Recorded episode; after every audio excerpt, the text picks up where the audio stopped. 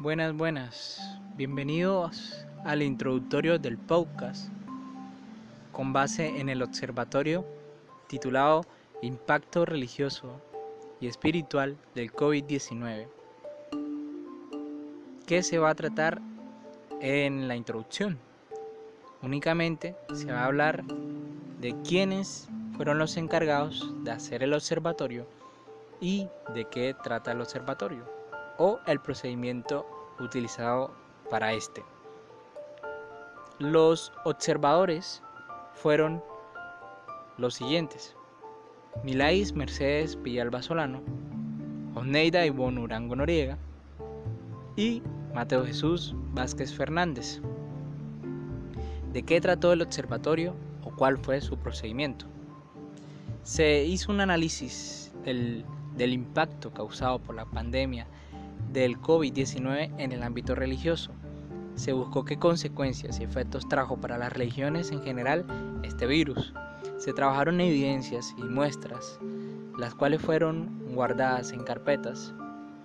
Y después se les hizo un trabajo deductivo, del cual se sacaron conclusiones, las cuales fueron posteriormente eh, escritas en un informe y subidas a la carpeta de Drive con los demás impactos. Muchas gracias. Damos así por terminado el primer capítulo o la introducción del podcast.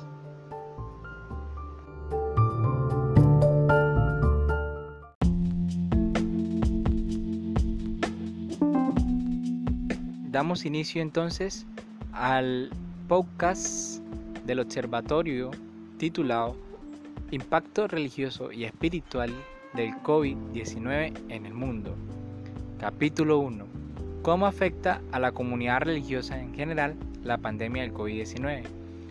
Luego de que el coronavirus fuera declarado el 11 de marzo como pandemia por el director de la OMS, Tedros Adhanom, muchas organizaciones y eventos fueron clausurados y o postergados.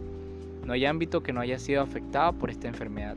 Entre ellos se encuentran el deporte, la economía y sobre todo la espiritualidad. Todas las religiones e iglesias se vieron obligadas a buscar estrategias para seguir enseñando y lograr una conexión con sus congregaciones. La primera gran afectación que notó el observatorio es el cierre de puertas. Sin importar credo o inclinación religiosa, las distintas instituciones que predican una fe alrededor del mundo, apoyadas por los ministerios de salud de cada país y la OMS, dictaminaron la no conglomeración de gente en reuniones o en su defecto cierre total de sus templos, iglesias, sinagogas o lugares de encuentro. También se destacan que algunas direcciones de gobierno permiten que no haya un cierre total de iglesias, sino que se tomen medidas de prevención un poco más flexibles lo que incluye que no haya reuniones de más de 50 personas y en algunos casos incluso de 250 personas. La segunda gran afectación es la económica. El cierre temporalmente afecta el único modo rentable para la subsistencia de esos templos, iglesias o lugares de reunión, pues es a través del dinero de los creyentes que estos lugares se sostienen. Con esta medida el capital disminuye y las iglesias tienen que tomar nuevas estrategias para solventar la crisis. Además, los recursos con que algunos gobiernos apoyan este sector tendrían que ser determinados para otras cosas. Esto con el fin de proteger la ciudadanía y la economía de los estados. La tercera es la espiritualidad y fe que son cuestionadas. Algunos creyentes se ven confrontados en su fe por factores familiares o sociales, cuestionando su creencia y confianza en alguna figura divina. Estas personas optan por no profesar su religión y adquirir un nuevo estilo de vida, debido al coronavirus y al peso que éste trae sobre la sociedad. Precisamente uno de esos pesos que trae el coronavirus sobre la sociedad es el cierre de eventos. Estos también se han visto afectados por esta crisis. Por ejemplo, la Semana Santa por primera vez en el Vaticano tuvo que ser a puerta cerrada, y igualmente en todo el resto del mundo. En América Latina, el Consejo Episcopal latinoamericano, CELAN, anunció en su página web el aplazamiento hasta nuevo aviso del encuentro de obispos y referentes de la pastoral vocacional, que se iba a llevar a cabo entre el 25 y 28 de marzo. En países como España y Polonia, conocidos por sus celebraciones en Semana Santa, las festividades tuvieron que ser canceladas, pese al auge que este coronavirus estaba tomando en aquellas regiones y en sus países. Como punto extra, el observatorio notó otras afectaciones y noticias. Algunas congregaciones y religiones, por ejemplo, no adoptaron las medidas obligatorias para combatir el virus y evitar un contagio masivo de personas, como es el caso colombiano de la mega iglesia cristiana de Avivamiento, ubicada en Bogotá, y sus pastores Ricardo y Patricia Rodríguez, quienes insistieron en seguir sus cultos. Otro caso es el de la iglesia Grace River en Corea del Sur, donde por continuar con sus reuniones debió cerrar sus puertas después, luego de que un tercio de sus 135 fieles dieran positivo para COVID-19, mientras que en el mismo país la iglesia de Jesús Chin Cheonji, templo del tabernáculo del testimonio, fuera el principal epicentro del, del virus en ese mes.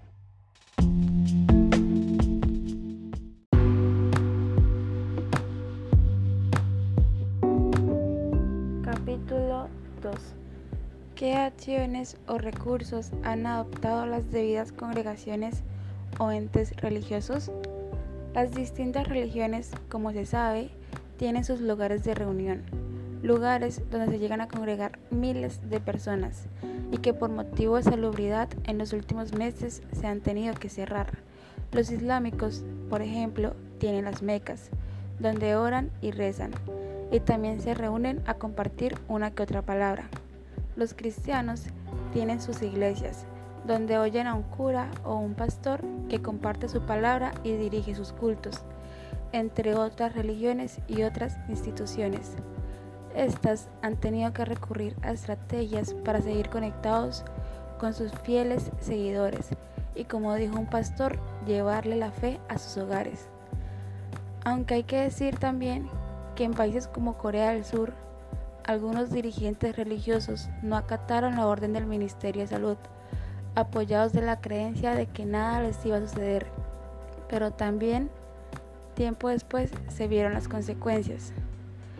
Y hablando de algo un poco más cerca a nosotros, las estrategias que se implementaron en Colombia.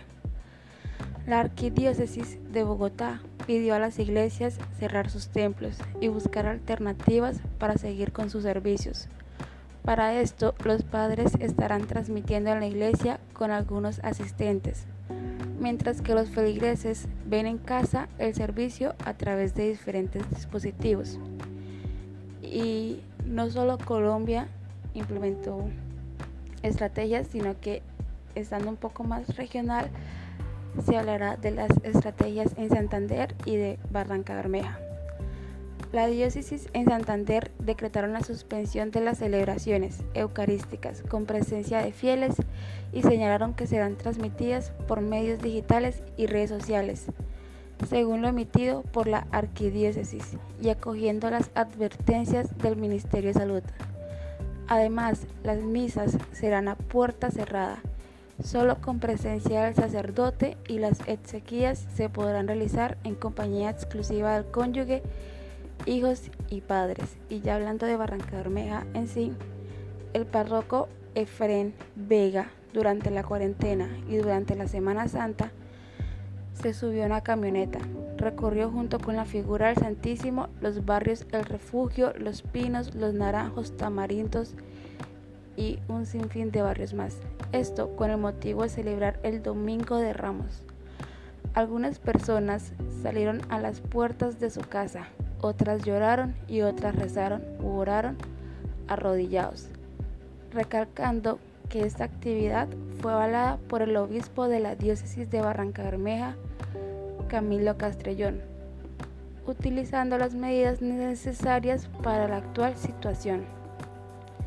En Barranca Bermeja se cerraron las puertas de la iglesia y solo se permite estar durante la transmisión a algunas pocas personas cercanas al líder pastoral, párroco o pastor de la congregación.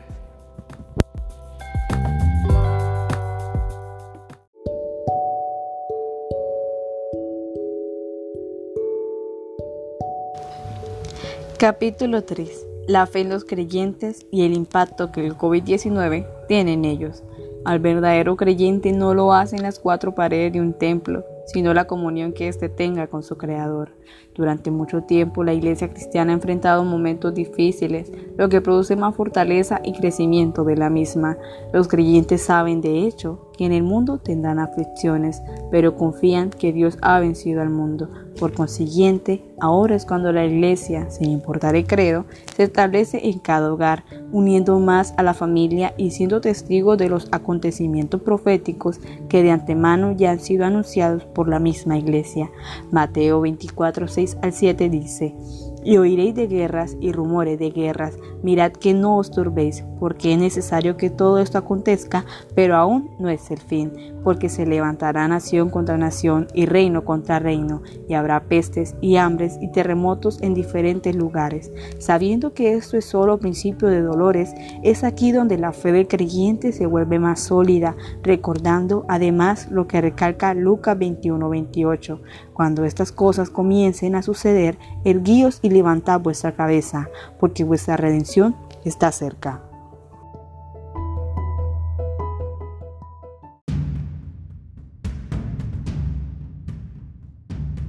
Capítulo 4 ¿Cómo se ha pronunciado la Iglesia en general ante la pandemia? Las iglesias siempre han querido dar su opinión públicamente sobre los temas que generan controversia en el mundo y con respecto a la pandemia no se quisieron quedar atrás.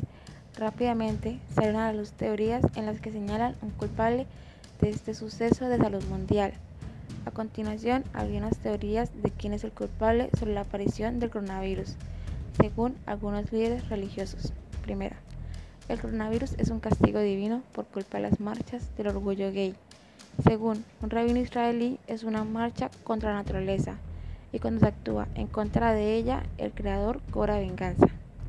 Además de la comunidad LGBT, también se acusa la pandemia al aborto, la eutanasia y la diversidad sexual. Un obispo de Cuernavaca, en medio de la celebración de la homilia en la Catedral Capitalina, no desaprovechó la oportunidad de hablar sobre esto y declaró que es un alto que Dios le está poniendo a la humanidad por querer jugar a ser como él. Y como última teoría está Filarete, el líder de la Iglesia Ortodoxa ucraniana. Dice que el matrimonio homosexual es el causante de la pandemia y aseguró que la homosexualidad es malvada y asistir a los templos religiosos no afecta a la propagación. Y así como estas, también se pueden encontrar muchas otras declaraciones buscando echar la culpa a terceras personas. Se supone que la culpa debería ser del sistema de salud tan deplorable que maneja los países o las personas que salen a las calles a seguir propagando el virus sin tomar las medidas de precauciones necesarias. Sin embargo, la religión insiste en acusar otras situaciones donde no se representa ningún peligro. Junto con las culpas, las religiones también quisieron aportar soluciones para erradicar la pandemia. Estas acciones pueden contribuir a darle esperanza a la gente en tiempos difíciles, pero algunos llegan a estafar utilizando el miedo aprovechándose de la vulnerabilidad de las personas. Todos están en suspenso ante la situación, lo cual los vuelve más manipulables y por ende posibles víctimas. Primera posible solución. Un pastor en Nueva Zelanda afirma que el coronavirus se evita propagando el diezmo. Satanás tiene el control, a menos que seas un creyente, amante de Jesús, creyente de la Biblia, lleno del Espíritu Santo y que pagues el diezmo. Segunda solución. Poniendo en riesgo la vida de los ciudadanos sin tomar en cuenta siquiera medidas de prevención, distanciamiento y aislación propuestas por la OMS, una forma de batallar contra el coronavirus, la religión musulmana islamita de Marruecos invitó a cientos de personas a salir a las calles a cantar Allahu Akbar. Última solución. Un pastor en África le restrega el mismo pañuelo bendito en la cara a sus fieles seguidores, en un ritual que busca alejar el coronavirus. Mientras él oraba, decía, en nombre de Jesús, vete, enfermedad del coronavirus. Todo esto, en vez de evitar la propagación, la aumenta, haciendo que las personas salgan por multitud a la calle, restregando el mismo objeto en toda una comunidad, ¿dónde quedó el sentido común? Hay otras soluciones que propusieron los líderes religiosos, que parecen ser más racionales, pero ninguna de ellas acabará con la pandemia. Y como última esperanza del mundo, el Papa dio un mensaje. Desde una plaza de San Pedro del Vaticano, el Papa Francisco dio palabras de aliento para los creyentes, impartiendo una bendición y otorgándoles el perdón. Una de las frases que causó controversia dicha por él era, para pedir el cese de esta pandemia, el alivio a los que sufren y la salvación eterna a los fallecidos. Muchas personas se exaltaron al escuchar esto. Inmediatamente a través de las redes sociales quisieron expresar su inconformismo, aludiendo a que Él no es nada para perdonar, es tan humano como todos nosotros. Deberíamos acercarnos a buscar el perdón, mas Él no debería darlo. Solo Dios tiene ese poder. Lo que es una realidad es que los seguidores de la religión católica pudieron encontrar un alivio entre estas palabras.